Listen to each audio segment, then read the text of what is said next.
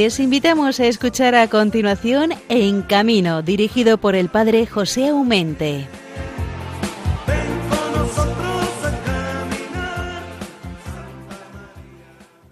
Muy buenos días, queridos hermanos. Un día más tenemos el programa En Camino. Especial este programa. ¿Por qué?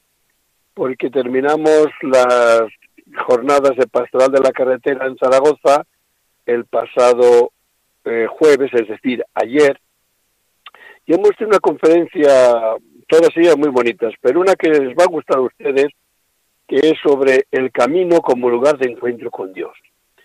Eh, ha sido a cargo de Jesús Gracia Lostilla, es mm, licenciado en Sagradas Escrituras, es de Zaragoza y ha sido una delicia. Nos ha encantado muchísimo a todos los oyentes de esta pastoral.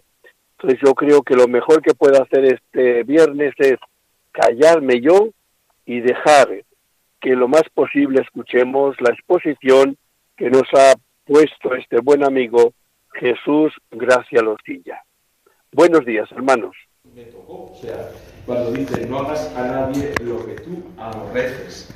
Porque ciertamente que el ser peatón o ser conductor, pues muchas veces eh, necesita de lemas como este de versículos de la escritura para realmente ir por la carretera o ser peatón, pues desde esa seguridad, desde esa responsabilidad. Y a veces eh, cuando voy camino de Fuente Todos, que soy párroco de Fuente Tres Pueblos, como ha dicho José, pues me encuentro ciclistas, me encuentro motoristas, y ejercito la paciencia de conductor, ¿verdad? Y por eso este lema, desde aquel momento que cuando llegó la propaganda, pues la verdad es que me tocó. No hagas a nadie lo que tú aborreces. A veces, ¿verdad? Cuando uno tiene que llegar a la segunda misa y de repente tienes el pelotón de ciclistas, pues la verdad es que rezas por ellos, ¿eh? No te acuerdas más que del Señor a veces, ¿no? Ejercita la paciencia. En el fondo yo veía en estas palabras de Tobías, del libro de Tobías, pues palabras que son palabras desde, desde Jesús. Como queráis que la gente se porte con vosotros, de igual manera, portaos con ellas. Unas palabras llamadas a aplicárnoslas, ya sea cuando somos peatones o cuando somos conductores. En definitiva, todo lo que queráis que haga la gente con vosotros, hacedlo vosotros con ella. En este día, hablando del camino como lugar de encuentro con Dios, eh, pido perdón a Santa Teresa de Jesús. No voy a usar a Santa Teresa de Jesús. Podría usar pues una de, de, lo que escribe en Camino de Perfección cuando da unos consejos sobre la perseverancia de la oración, ¿verdad? Dice, el verdadero humilde ha de ir contento por el camino que le llevare el Señor. El camino, el Señor. Pues pido perdón a Santa Teresa de Jesús porque en esta charla me voy a ceñir sobre todo a lo que es el aspecto de la Sagrada Escritura. Cuando hablamos José y yo la primera vez, pues quedamos en recoger algunos textos de encuentros con Jesús en la Escritura, con Jesús o con sus apóstoles, y ver cómo es ese camino, cómo es lugar de encuentro con Dios.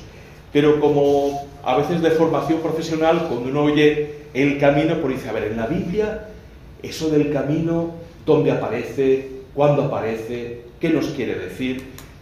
En el esquema que tenemos vemos que al principio lo que está diciéndonos es ni más ni menos, pues es el camino tanto en el Antiguo como en el Nuevo Testamento. La palabra empleada para decir camino en el Antiguo Testamento es ese término, Derek, y la palabra que se usa para decir camino en el Nuevo Testamento es la palabra griega homos. Más allá de un sentido literal evidente, la Biblia conoce el término camino para indicar, por ejemplo, la dimensión moral de la vida o toda la vida, la dimensión religiosa, la dimensión espiritual. También incluso se le llama a la iglesia naciente camino, llama la atención. En hebreo esta palabra Derek aparece en el Antiguo Testamento 710 veces, casi nada importante será. Y la palabra Jodos en el Nuevo Testamento aparece 101 veces. Cuando uno va a los diccionarios y dice, a ver, esto de Derek, esto, a ver, ¿cómo lo podemos traducir? Pues uno se encuentra significados como lo siguiente. camino, tramo de una calzada, carretera, viaje, y en eso del viaje también puede hasta traducirse como empresa, asuntos, negocios, peregrinación. También significa modo, uso o comportamiento. Y desde un punto de vista teológico, Derek también se emplea como el comportamiento de Dios, las disposiciones de Dios para el hombre, el comportamiento pedido por Dios. Además significa el camino, en el Antiguo Testamento esa palabra, Derek, estado de salud, situación.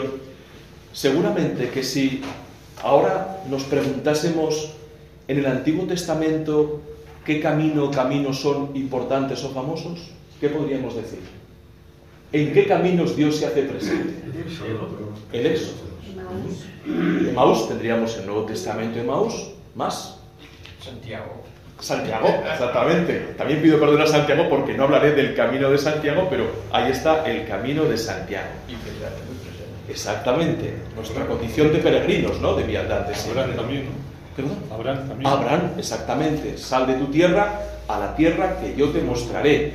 Y es precioso el pasaje de Mambré, el encinar de Mambré, porque, ¿verdad? La pastoral de, de, la carretera no solamente es verdad lo que es la movilidad, sino también todas las realidades que están unidas a ellas sean hoteles, moteles, todo esto, ¿no? Entonces, vemos en el encinar de Mambré una escena en la que alguien llega hasta Abraham, ¿verdad? Está haciendo camino, llega hasta Abraham, es acogido por Abraham, y es precioso ese texto porque sobre todo nos damos cuenta la generosidad de Abraham con esos invitados. Uno descubre, ¿verdad? Sabemos, ¿verdad?, quién representa, quién son esos personajes que llegan hasta la tienda donde se encuentra Abraham y que Abraham pues ejercita con ellos una exquisita hospitalidad. Le da a ellos lo mejor que tiene y en cantidades abundantes. Abraham. Decíamos sobre todo por excelencia el camino es el camino del Éxodo, ¿no? Vemos cómo desde que sale el pueblo de Israel de la esclavitud de Egipto hasta que conquista la tierra prometida es todo un camino, es el desierto. Incluso hasta el profeta Nehemías en el capítulo 9 dice cómo Dios acompaña a ese pueblo. Bueno, si llamamos a los textos del Éxodo o de los números o de Deuteronomio, tenemos cómo Dios va acompañando a su pueblo. El camino del desierto es tiempo de prueba, ¿verdad? También de fidelidad, también de aprendizaje para Israel. Es tiempo en el que Dios manifiesta cómo es el Dios que acompaña, recuerdan, ¿verdad? De día, la columna de nube, recuerdan, ¿verdad? Por la noche, la columna de fuego. Sí, o sea que, y vemos como el paná, otra serie de cosas, ¿verdad? De elementos de todo ese camino de la tierra prometida. Hay un autor que dice, eh, Israel pasa de la esclavitud a la libertad, eso está claro, pero pasa de la servidumbre al servicio, no es lo mismo. Estamos llamados a ser servidores desde el servicio. Israel es el que está llamado a llevar esa presencia de Dios, la luz de Dios, la alianza de Dios a todas las naciones. El camino de la vida, podríamos decir que es este camino en el desierto. Dios le dice, le dice al pueblo por medio de Moisés antes de entrar en la tierra prometida en el libro de Deuteronomio, acuérdate del camino que el Señor tu Dios te ha hecho recorrer durante estos 40 años. En estas palabras vemos cómo en ese camino el pueblo de Israel reconoce que es un camino que no hace solo, lo hace acompañado por, acompañado por Dios. Digo algunos de los textos bíblicos en los que aparece pues más momentos de, de camino. Por ejemplo, el profeta Jeremías se queja de su pueblo. Dice, yo pensaba, es gente sencilla que actúa sin malicia porque no conocen el camino del Señor. Así que iré a los principales porque estos sí conocen el camino del Señor. Pero vemos que ambos, si recuerdan, ¿verdad? Ambos le defraudan. Pero Jeremías, así como otros profetas, nos hablarán de que es posible retornar, volver, la conversión. Hay una palabreja hebrea, sub, el verbo sub, que es volver, que es el convertirse. Uno se equivoca de camino y vuelve sobre sus pasos por el camino adecuado. Por ejemplo, en los salmos aparece infinidad de veces, unas 102 veces, aparece, de, aparece camino. simplemente una cita. Dos. El salmista proclama dichoso a quien teme al Señor y sigue sus caminos. También vemos en la escritura en el Antiguo Testamento cómo el hombre puede elegir entre dos caminos. Dios pone delante de su pueblo el camino de la vida y el camino de la muerte. También en los Salmos nos dice, el Señor protege el camino de los justos, pero el camino de los malvados lleva a la perdición, o dicen otras traducciones, acaba mal. En definitiva, el hombre no puede vivir su destino como si fuera dueño de sí mismo. Dios protege el camino del hombre. A veces lo guía de forma invisible, otras veces personalmente, y confía en ocasiones esta tarea a sus ángeles. Recuerda, ¿verdad? En el libro de To, que aparece Rafael, San Rafael, ¿no? Alguien que conoce bien los caminos. ¿eh? Cuando los padres están preocupados por el hijo, a ver, ¿quién le guiará los caminos para que tenga un viaje sano y salvo? Pues ahí está Rafael, ¿verdad? Vemos como los ángeles protegen el camino de los hombres, corrigen el camino de los hombres. Yo voy a enviar un ángel delante de ti para que te guarde en el camino y te conduzca al lugar que te he preparado, dice el libro del Éxodo. Es curioso una afirmación que uno se encuentra cuando mira estas citas, ¿no? En Génesis 24, 21, que más o menos sería el sentido el siguiente. Solo el camino realizado junto con Dios, unido a Dios, hace provechoso y saludable el camino. Es así, ¿no? Es así. Y hay nuestra preocupación por el camino como lugar de encuentro con Dios. Por ejemplo, el voto que hace Jacob a Dios diciendo, si Dios me asiste y me guarda en este camino que recorro y me da pan que comer y ropa con que vestirme y vuelvo sano y salvo a casa de mi Padre, entonces Yahvé será mi Dios. La preocupación de esa seguridad vial también en el Antiguo Testamento, el camino sano y salvo, ¿verdad? El camino desde el éxodo de Egipto hasta la conquista de la tierra prometida es un camino que nos dice la Escritura, el Señor nos ha conducido. De nuevo, un camino que no hacemos solos. Dios conduce y guía a su pueblo. El camino de Dios en muchas ocasiones ya no es el comportamiento, la conducta humana, lo que se refiere al término derek, camino. A veces también se refiere al camino de Dios, a cómo Dios camina. Dios acompaña a Israel. En el Éxodo tenemos, dice Dios, yo mismo iré contigo, yo mismo iré contigo, Dios, con caminante, y te daré descanso. El camino de, Dios se inicia en la época de los patriarcas, termina con la constitución del reino de David y es un proceso realizado por Dios que aunque abraza muchos siglos, siempre está la misma constante. Siempre la promesa lleva al cumplimiento. Dios sigue acompañando a su pueblo. Pero también Dios exige un camino al hombre. Sigue mis caminos. El camino exigido al hombre por parte de Dios, ¿cuál es? La fidelidad a la alianza. Porque con la alianza se abre para Israel la posibilidad de caminar no sobre cualquier camino, sino sobre los caminos de Dios. Así nos lo dice el Deuteronomio. Antes hablaba de, los profetas, no solo Jeremías habla de estos caminos de Dios que el hombre olvida y prefiere ir por sus caminos y después es necesaria la vuelta, la conversión, sino que Ezequiel también habla lo mismo. Dice, después de la ruina vendrá un tiempo en que los israelitas reflexionarán sobre sus caminos para ser liberados de su exilio. Pero el profeta, que realmente nos habla de que un camino espacioso se abrirá por el que todo Israel volverá del destierro, recuerdan quién es, ¿verdad? Isaías. Isaías. Un camino en el desierto, dices, casi nada. Un camino en el desierto, un camino abierto en todas las direcciones, para que todos estén donde estén, puedan volver a casa, retornar a casa desde el exilio. Yahvé hará construir una amplia calzada a través, a través del desierto que se convertirá en su camino para el fin del exilio. El impío debe abandonar, dice el profeta Isaías, su propio camino y convertirse al sublime camino del Señor.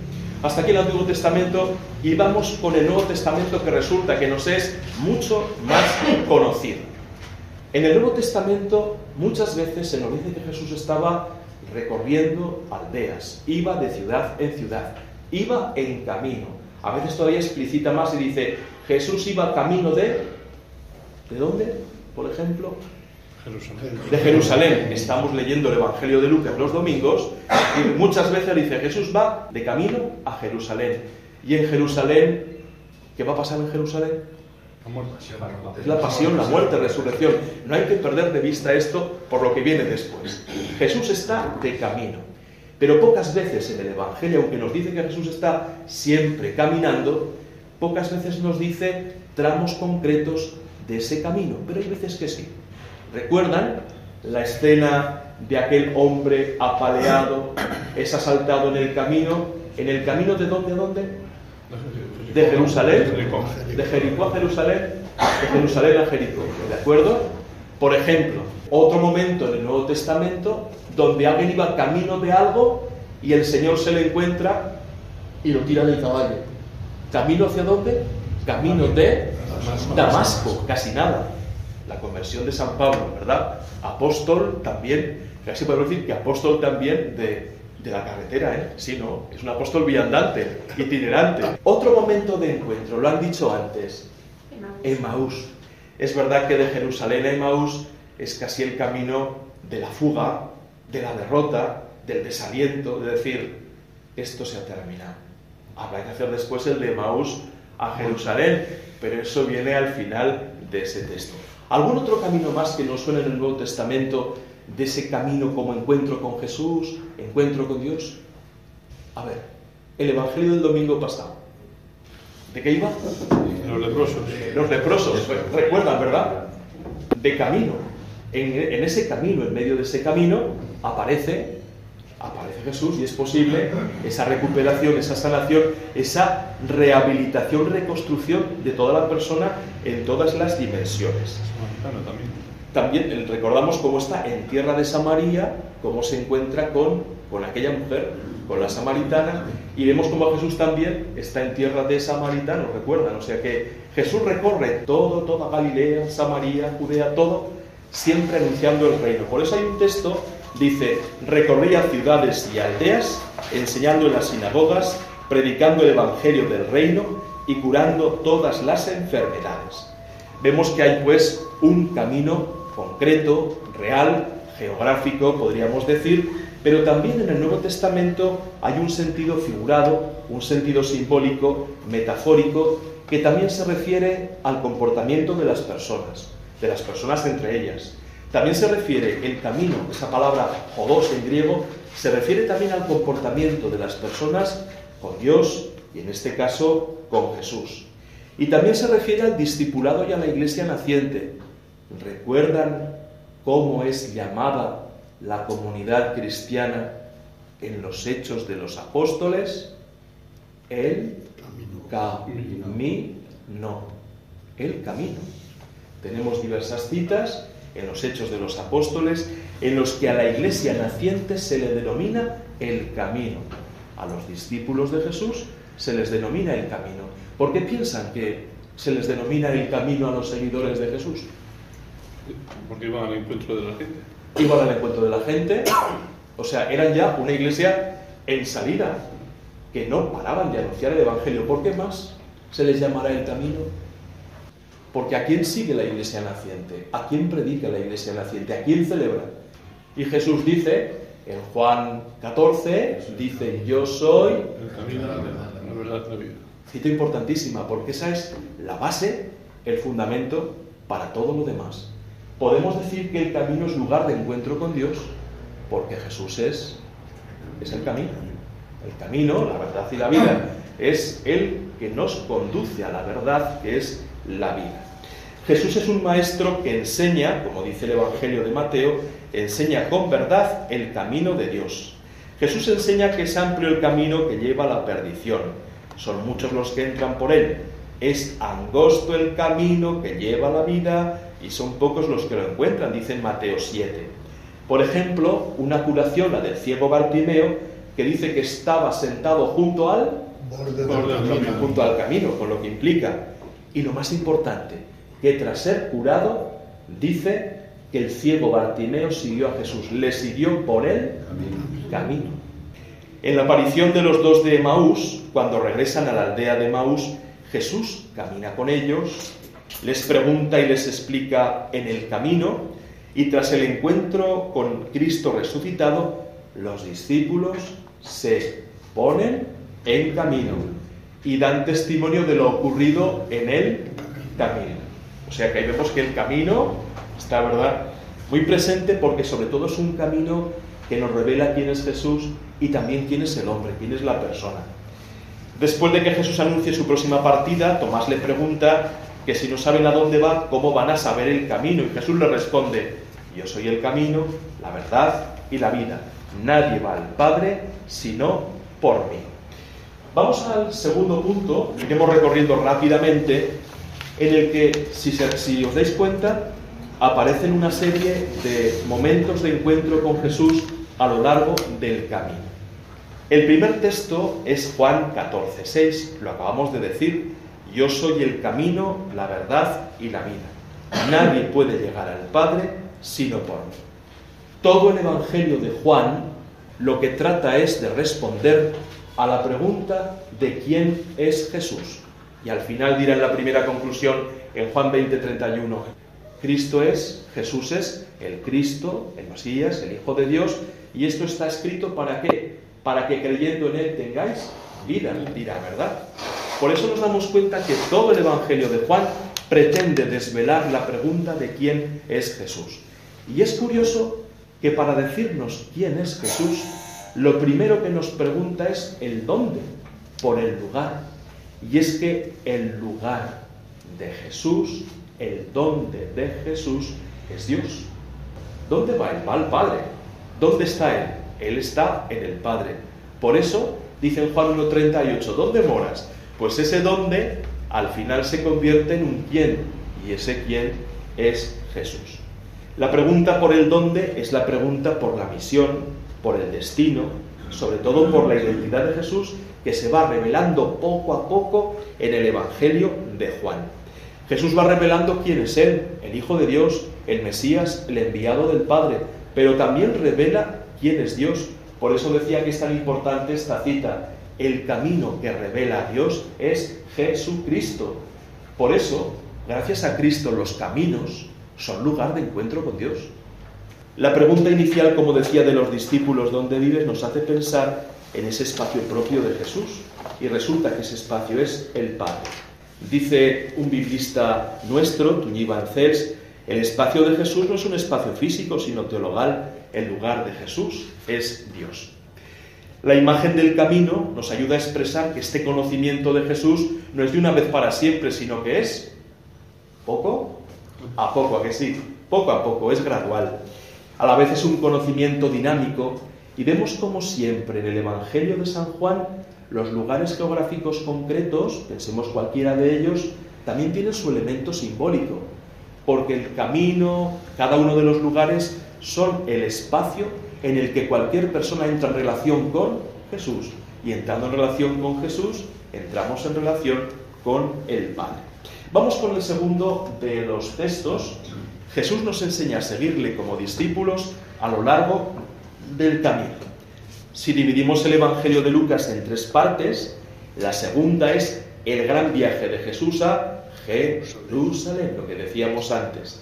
Y vemos que en ese camino hacia Jerusalén, Jesús lo que hace es enseñarle a sus discípulos a cómo ser discípulos.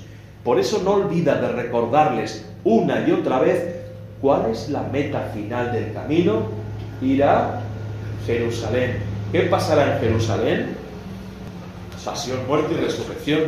Frente a unas concepciones equivocadas de lo que es ser discípulo y ser Mesías, Jesús en ese camino va enseñándoles, enseñándonos a cómo ser discípulo de Cristo. No del Cristo que me forjo a mi manera e imagen, sino de Cristo, del rostro auténtico de Cristo.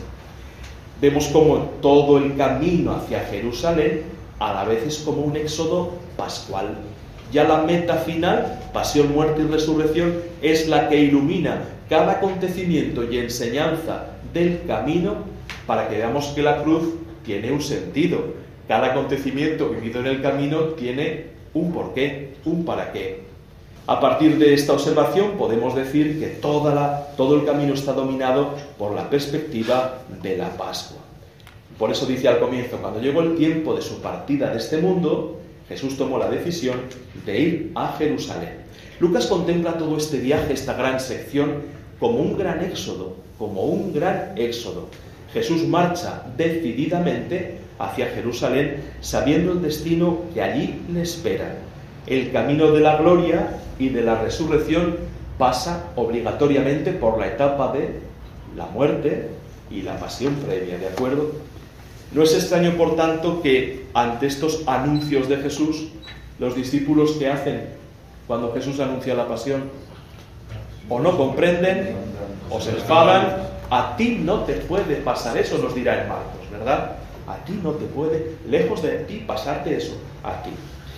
Vemos que lo que hace Jesús en este camino es como una especie de camino pedagógico, es como una universidad andante, es como una facultad de teología pues rodante, ¿verdad? Una catequesis itinerante. Jesús no es un caminante solitario que se desentiende de la gente, es alguien que camina, que hace camino junto a otros y se preocupa de quien está caminando con él. Por eso aprovecha el camino para instruir a aquellos que a quienes, quienes le están acompañando y les enseña lo que son las exigencias del discipulado. De este modo el camino de Jesús a Jerusalén se convierte en modelo para el camino de los creyentes de todos los tiempos. ¿De qué les habla Jesús en ese camino? ¿Recuerda? Del reino de Dios. Del reino de Dios. Les habla sobre todo de la idea de Dios como Padre y por lo tanto la consecuencia lógica cuál es? Somos hijos. Y si somos hijos, somos, somos hermanos, casi nada. O sea, y claro, meterle todo ese máster en esos capítulos a aquellos discípulos, casi, ¿verdad? Pues un cortocircuito mental y vital, ¿verdad? Por eso tiene que insistir. Los discursos son breves, de vez en cuando aparecen debates, controversias con los adversarios, sobre todo mediante toda la palabra, todos los temas que él emplea, invita a los discípulos a convertirse en seguidores suyos. Les habla de la oración, recuerdan Lucas hablando de la oración, les habla de una oración perseverante y confiada, les habla del uso del dinero, les habla de la conversión, del perdón, de la solidaridad con el prójimo, de la escucha de la palabra, del servicio, de la humildad, de la sencillez, de la alegría. Y un tema del que habla Lucas en ese camino es la misericordia. Capítulo 15 de Lucas, las tres parábolas de la misericordia, ¿verdad? Que tanto nos han hablado a todos, bueno, pero especialmente a los misioneros de la misericordia. El reino de Dios. No se puede, ¿verdad?, resumir todo en estas palabras, pero es el reino de Dios. En definitiva, la gran llamada de atención que Cristo hace en ese camino es ponerse en camino con Él, imitarle en esa puesta en camino. Una iglesia en salida, en búsqueda del hermano, una iglesia que arriesga hasta incluso su integridad por llevar el reino a los hermanos. Vamos con el tercer de los textos y me ha parecido que podría titularlo así, una señal de tráfico en el camino, después de la curva viene la cruz. Seamos conductores o estemos verdad al frente con esta tarea de la pastoral, verdad, de la movilidad, de la carretera, pues seguro que la señal de tráfico las tenemos muy en cuenta, todas, no solo las de precaución o peligro, sino también hasta las informativas, todas las señales las tenemos en cuenta. Después de la curva viene la cruz. Y sobre todo me centro en que el evangelista Marcos lo que trata es de poner los puntos sobre las IES, de hablar claramente de quién es Jesús, qué tipo de Mesías es Jesús y qué es el camino que espera a los discípulos. ¿Por qué? En el tiempo de Marcos el problema de la cruz no era solo la cruz de Jesús, era la cruz del que el pueblo cargaba por causa de su fe, la persecución, los enfrentamientos con los hermanos judíos, la cruz de la inseguridad, la cruz de las divisiones internas, también la cruz de que algunos querían acallar el grito de los pobres. De alguna manera nos damos cuenta de que el evangelista Marcos intenta ayudar a los discípulos para aclarar cuál es el sentido de Jesús. Y lo hace a través de palabras. En esta sección de la que estoy hablando aparece pues dos curaciones de los ciegos. Por un lado, los ciegos anónimos y por otro lado ese ciego que es el ciego Bartimeo. Solamente me detengo en un detalle. Cuando Bartimeo es curado, dice al final, seguía a Jesús por el camino. Y justo se corta ahí esta sección y ya lo siguiente que empieza es el ministerio de Jesús en Jerusalén. De alguna manera nos está diciendo que Bartimeo sigue a Jesús en el camino del discipulado teniendo en cuenta los anuncios de la pasión, que no es un camino de rosas, es un camino que lleva a la cruz, una cruz gloriosa, es verdad, pero es un camino que lleva hasta la cruz. Por eso es el camino de la entrega, del abandono, del servicio, de la disponibilidad, de aceptar los conflictos sabiendo que habrá resurrección, creyendo que la cruz forma parte, es parte integrante del camino. Sin la cruz es imposible entender quién es Jesús y lo que significa seguirle. Quien sabe caminar por el camino de Cristo como Bartimeo, sabe y tiene claro que amar la cruz, seguir la cruz, estar en el camino con Jesús es la donación de uno mismo. Vamos con el texto número 4 que dice, en el camino Jesús recupera y reconstruye la persona. Y este lo tenemos muy reciente. Si hemos podido escuchar el Evangelio el domingo pasado, lo hemos podido rezar, nos damos cuenta de que es un texto muy importante en ese caminar. En el camino, en su camino a Jerusalén, a Jerusalén Jesús cura a diez leprosos. La lepra, ¿qué consecuencias tenía para una persona ser enfermo de lepra? Alejamiento. Exclusión social. Exclusión total, social. Más. Soledad. Soledad. Más. Abandono. Abandono. Incluso abandono no solamente de tus vecinos, de tu familia, aunque quieran estar contigo no pueden, sino incluso el leproso siente que está abandonado hasta de quién. Hasta de gloria. Porque, según la mentalidad de entonces, una persona enferma y encima una, una persona leprosa, si es así, recuerda lo del ciego de nacimiento del Evangelio de Juan. ¿Quién pecó? ¿Quién pecó? Que seguro alguien tuvo que pecar porque para que, para que este naciera ciego. O sea, nos damos cuenta que el leproso es una persona cuya enfermedad le hace vivir el aislamiento, la exclusión, el estar apartado, no solamente de los que quieres, de trabajar todos los días, incluso de ir a rezar a la sinagoga o al templo. Es que incluso piensas que hasta Dios te ha maldecido. Por eso, cuando camino de Jerusalén aparece Jesús y nos cura, esto es mucho más que curar de una enfermedad. Por eso uno dice, ahí va, en el camino Jesús recupera y reconstruye a la persona a toda la persona y a todas las personas. Por eso podemos decir de verdad que Jesús en el camino está mostrando el rostro de la misericordia de Dios, está recuperando, está reconstruyendo plenamente a personas hundidas, ya no solo físicamente, sino también anímicamente y religiosamente. Quizá esto nos pueda dar a nosotros idea también en nuestro camino, en nuestra pastoral, de cómo vivir el camino, hacer el camino junto a esas personas que a lo mejor por lo que sea se encuentran no con la lepra física, pero con ciertas lepras que son exclusión, son aislamiento, hasta incluso pensar que la iglesia no cuenta con ellos, que ellos no son importantes para la iglesia, ¿no? Seguimos. Vamos con el punto 5, en el camino accidental. Es verdad que el objetivo de cero accidentes, ¿verdad? Ningún accidente. Queríamos de la seguridad vial, ¿a que sí? cero accidentes, que nos conduzcamos de tal manera, de forma responsable, que nadie pierda la vida, ni por peatón ni por conductor. Y nos damos cuenta cómo hasta en el Evangelio aparecen esos caminos accidentados. Y el camino accidentado es un texto de que cuando hablamos José y yo, quedamos que era un texto muy importante, que es la parábola del buen samaritano. La sabemos casi a ojos cerrados y de memoria, ¿verdad? ¿Recuerdan quién interviene en la parábola? Uno, uno que, que se queda casi muerto, medio muerto. Y cuando la escritura habla de ese medio muerto es casi decir que estaba muerto del todo.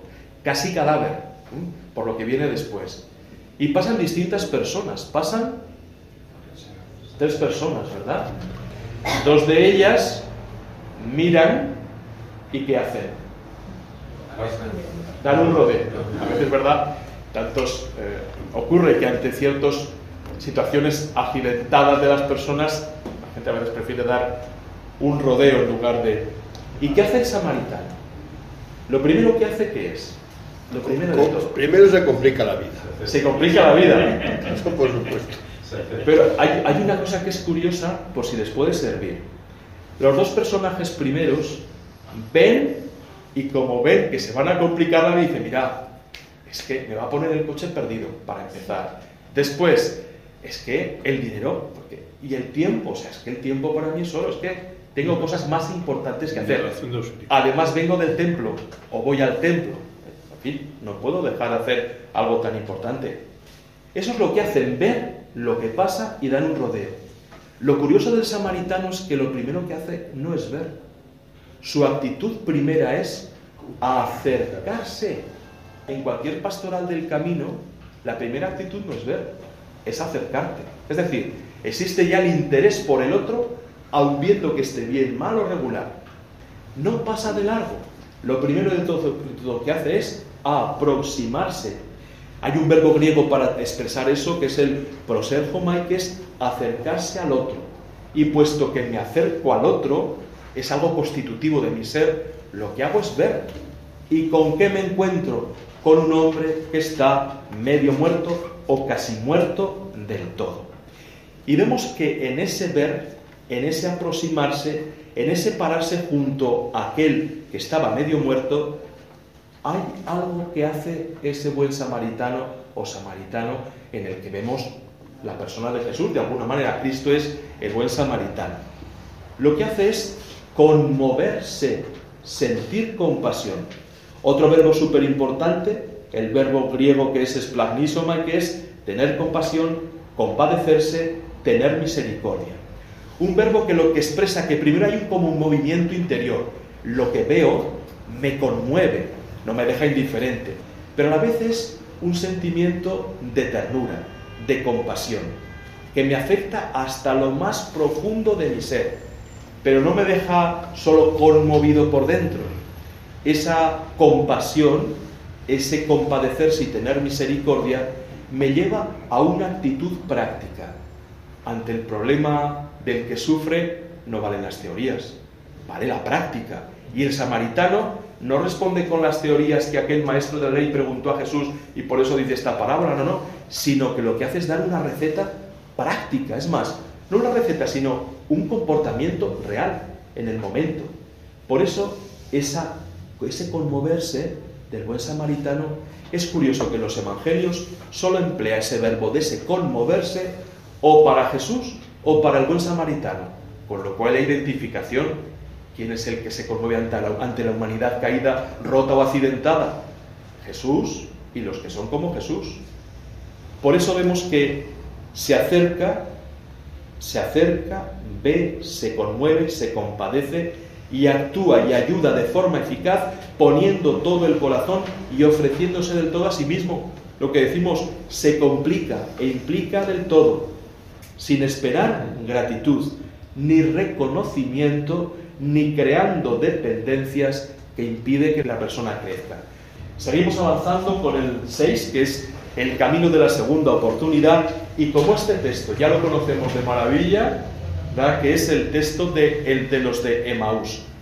Si pudiéramos hacer las distintas etapas de ese encuentro de Jesús con los de Emaús, ¿cuál sería la primera etapa en ese encuentro con Jesús en el camino de los discípulos hasta Emaús.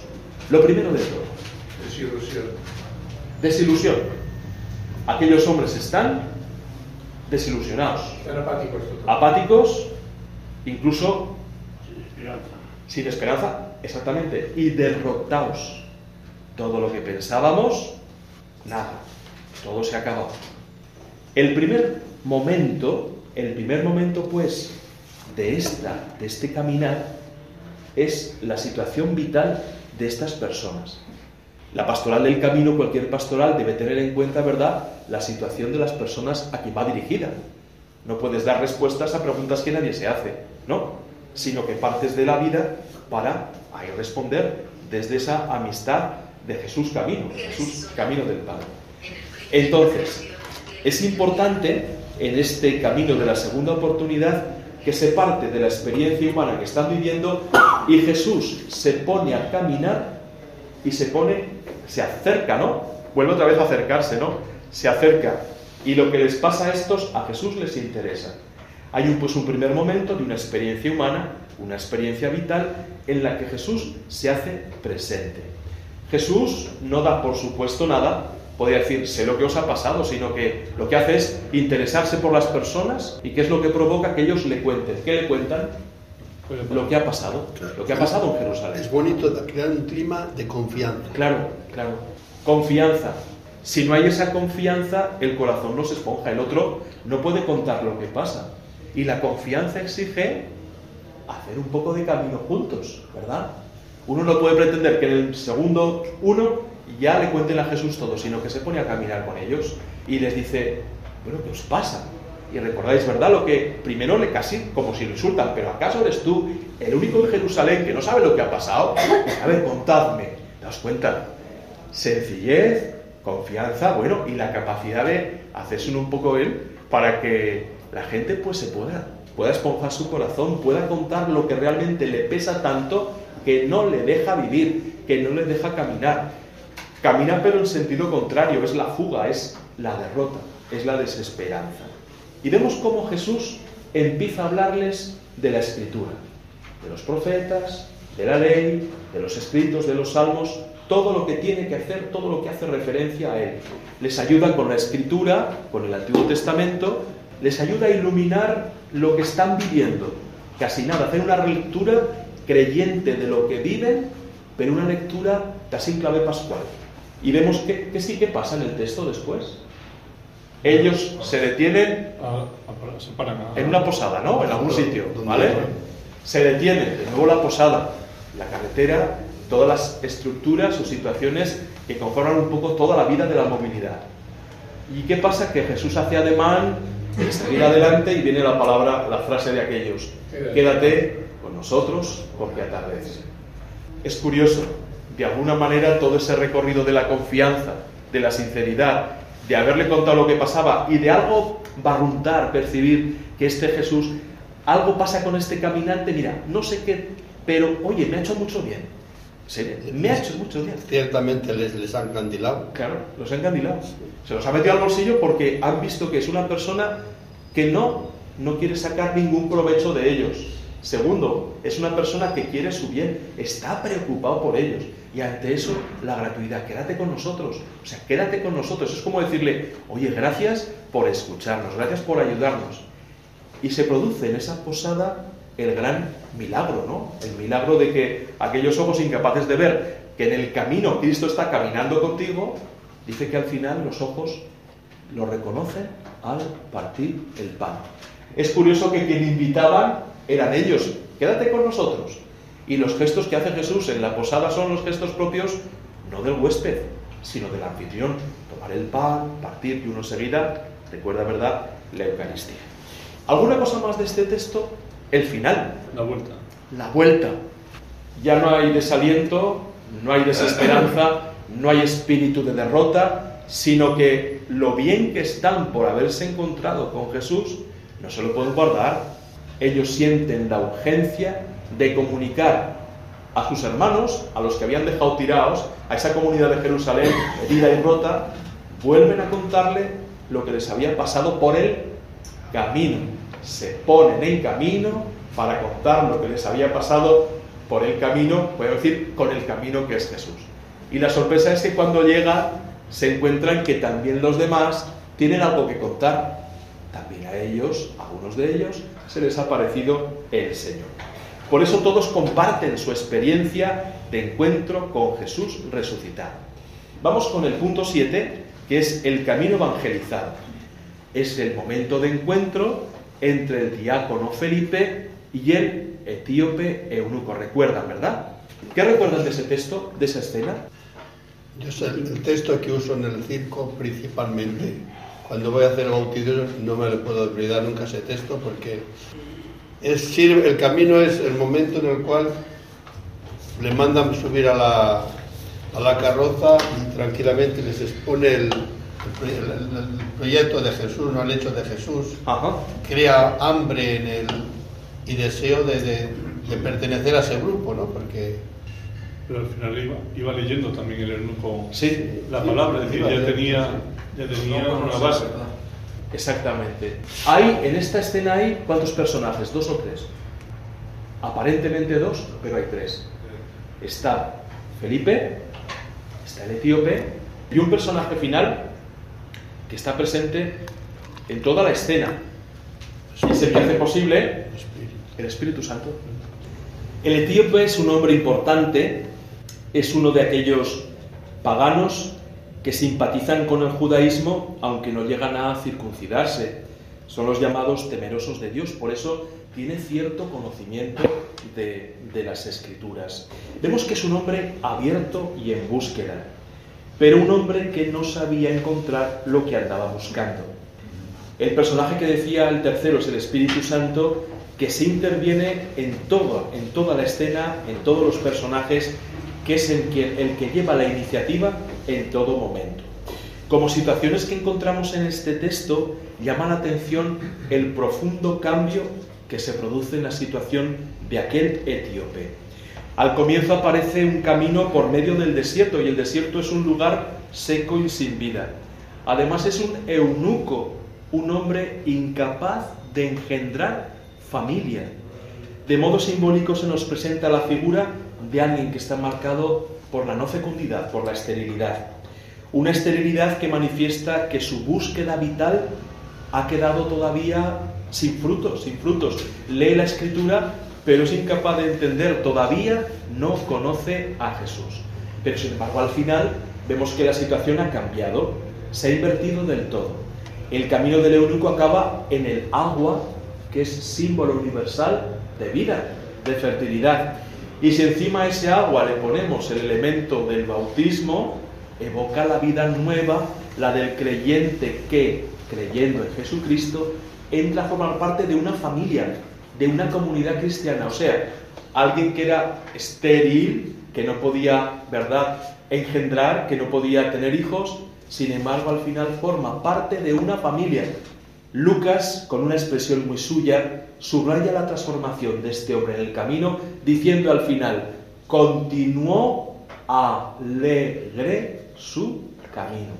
Decíamos de Lucas, el evangelista de la alegría, y en la segunda parte de la obra lucana, que es el libro de los Hechos, no podía faltar la alegría por ese encuentro con Jesús a través de uno de sus discípulos. Las acciones y actitudes creo que es importante reseñar. El etíope camina por el desierto, es un camino de regreso, pero un camino en el que él va buscando. Lee la escritura, no la puede entender, necesita ayuda y la pide a quien puede dársela. Sabe preguntar por aquello que le resulta oscuro. Sabe escuchar, no solo pregunta, y tiene deseos de comprender y aprender. Al final la búsqueda desemboca en ese encuentro con Jesús, sellado en el momento del bautismo. Es un itinerario en el que descubrimos un modelo de lo que significa acoger el Evangelio. Me detengo en Felipe porque en él vemos todo un modelo de evangelizador. Nos recuerda al mismo Jesús, ¿verdad? Como en Emaús, que lo acabamos de, lo acabamos de ver. Cómo no actúa por propia iniciativa, sino que va empujado por el Espíritu Santo. De alguna manera, en el nombre de Jesús podemos decir, se muestra disponible para hacer lo que el Espíritu le manda. Este Felipe se pone en marcha, pero no adelanta acontecimientos, no da respuestas a preguntas que nadie se ha hecho todavía, sino que sabe suscitar preguntas, se interesa por la situación de la persona y se interesa de esas inquietudes, deja que le invite, sube al carro, se sienta junto a él y a partir de la experiencia humana de ese hombre le plantea todo lo que es esa escritura, el sentido de la escritura, y desde ahí, desde lo que vive y lo que no conoce pero quiere conocer, vemos cómo Felipe le anuncia la buena noticia de Jesús. Solo al final, a petición del interesado, le bautiza. Se revela pues Felipe como un gran pedagogo y un magnífico catequista que es capaz de darse cuenta de las carencias, de desvelar las inquietudes, de respetar los ritmos, los pequeños pasos, y es capaz de encaminar y de acompañar hasta el final. Por eso es clave en la vida de Felipe como evangelizador. El Espíritu Santo es quien mueve esos hilos. Por mucho que hayamos ponderado de alguna manera esta estrategia evangelizadora de Felipe, hemos de reconocer que Felipe es solo un instrumento en las manos del Señor. Y vamos con el último. En el punto 8 del esquema dice, en camino a toda prisa con la Virgen María. De todo este momento yo subrayaría como María puestos en camino a toda prisa, pero respetando siempre los límites de velocidad que nos pone el Espíritu Santo y a toda prisa, para llevar a Cristo a todos y provocar el gozo de la fe, la alegría del encuentro con Cristo. Recordamos, se encuentra María, Isabel, Jesús, Juan el Bautista. Seguro que recuerdan, hay un icono en el que están pintadas, ¿verdad?, esta escena de la visitación y aparece, ¿verdad?, pintado en el, vientre de María, de Isabel, cada una de ellas, el niño que están esperando. Y están como bailando, como bailando, están bailando con esta imagen, el pintor que pinta este, este icono, lo que hace es recordar que Cristo provoca la alegría del encuentro, cuando alguien se encuentra con Él. En cierta manera podemos decir que María se apresura, va toda prisa para llevar a Cristo a su prima Isabel. Es la urgencia del misionero, la urgencia del evangelizador. Recuerdan lo que dice Pablo en la primera Corintios, ¿verdad? Hay de mí si no anuncio el Evangelio. María es la que se pone en camino para llevar a Cristo, que lleva en su seno, a María. Y se provoca esa escena en la que hay alegría, hay alabanza, hay bienaventuranza, dichosa tú que has creído. Pues ya para terminar, como están ahí los rasgos, algunos rasgos del encuentro con Jesucristo en el, en el camino. Simplemente los, los enumero, están ahí por si pueden servirnos. A lo largo de estos encuentros que acabamos de, de repasar, de estos encuentros en los que nos hemos intentado meter en esa escena, estos encuentros con Jesús a lo largo del camino, podríamos extraer como una serie, una serie de consecuencias, de rasgos. El encuentro con Cristo en el camino entusiasma y llena de gozo. Recuerda, ¿verdad? El eunuco al final, ¿eh? la alegría por el encuentro con Jesús.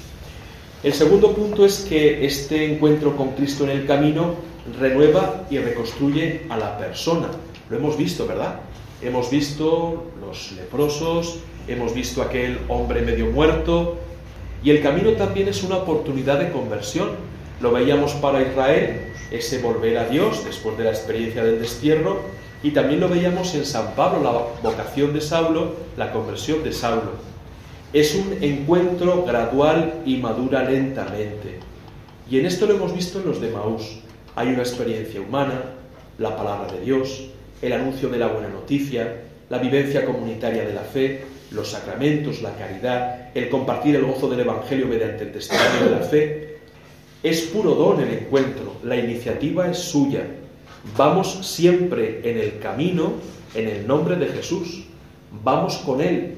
Yo estoy con vosotros todos los días hasta el final de los tiempos. Vamos como Él. Por eso nos ha enseñado a lo largo del camino quién es Él y cómo debe ser cualquiera que quiere ser su discípulo, con cruz incluida. También hemos visto que no solamente como Él, sino que en el camino a Él también lo reconocemos. El quinto rasgo es un ministerio de amor y misericordia. El buen samaritano, en el camino, el amor recibido, amor contemplado, amor dado. Y con las mismas actitudes de Cristo, el buen samaritano, el hacernos próximo, próximos de todos, de todo y sobre todo de aquel que sufre, del excluido, del descartado, del pobre. Sexto rasgo, nos hace sus testigos. Lo veíamos en los de Maús, Somos instrumentos suyos para que otras personas, por medio nuestro, en el camino de la vida, se encuentren con Jesús. Acercarse y poner a Cristo en la vida de las personas. Y esto exige, como decíamos, sinceridad, confianza, esa cercanía. Rasgos eh, número 7. Nos permite reconocer su rostro en nosotros y servirle en ellos, lo que aparece en la escena del juicio final, casi al final del Evangelio de Mateo. En verdad os digo que cada vez que lo hicisteis con uno de estos, mis hermanos más pequeños, conmigo lo hicisteis. Podríamos añadir, porque estaba tirado en la carretera, porque estaba sin esperanza y vosotros me ayudasteis, me acogisteis. Es pues un ministerio de cercanía, de servicio y de presencia que cuida la vida.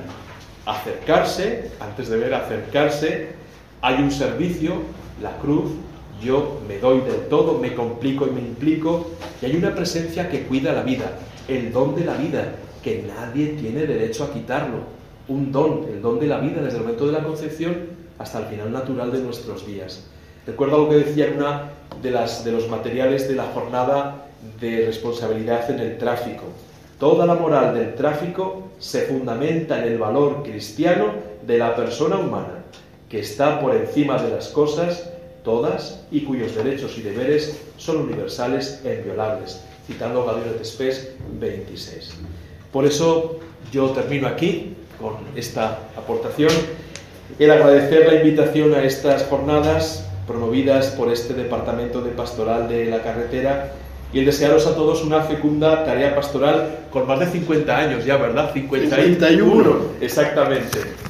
51 años de este Departamento de la Pastoral de la Carretera, lo que es lo mismo, más de medio siglo en camino con los peatones, con los conductores, haciendo posible esa iglesia en salida y trabajando y colaborando para que la movilidad de nuestras carreteras y calles sea más segura, más prudente y más responsable. Y sobre todo que en este ministerio de los caminos tengamos siempre presente que el Señor está con nosotros todos los días, que acompaña nuestro camino como a los de Maus, que sale a nuestro encuentro como en la parábola del Hijo Pródigo, que cura nuestras heridas por dentro y por fuera, como el buen samaritano, y que para nosotros siempre es el camino, la verdad y la vida. Bueno, pues un viernes más hemos cumplido. Dentro de 15 días nos volveremos a escuchar y seguramente que habrá muchas noticias que contaros y volver a traer los colaboradores de siempre. Pero estén de acuerdo conmigo, yo creo, merecía la pena haber escuchado estas hermosas palabras de el camino como lugar de encuentro con Dios. Ojalá que todos los que nos escuchéis ahora desde vuestros vehículos, en camino, en carretera, tengáis esa experiencia tan bonita como han tenido esos personajes que hemos visto en la exposición según la Sagrada Escritura y también vosotros, como yo, encontremos siempre a Jesús en nuestro camino. Buenos días, que Dios y la Virgen del Camino y de la, y de la Prudencia nos acompaña a todos.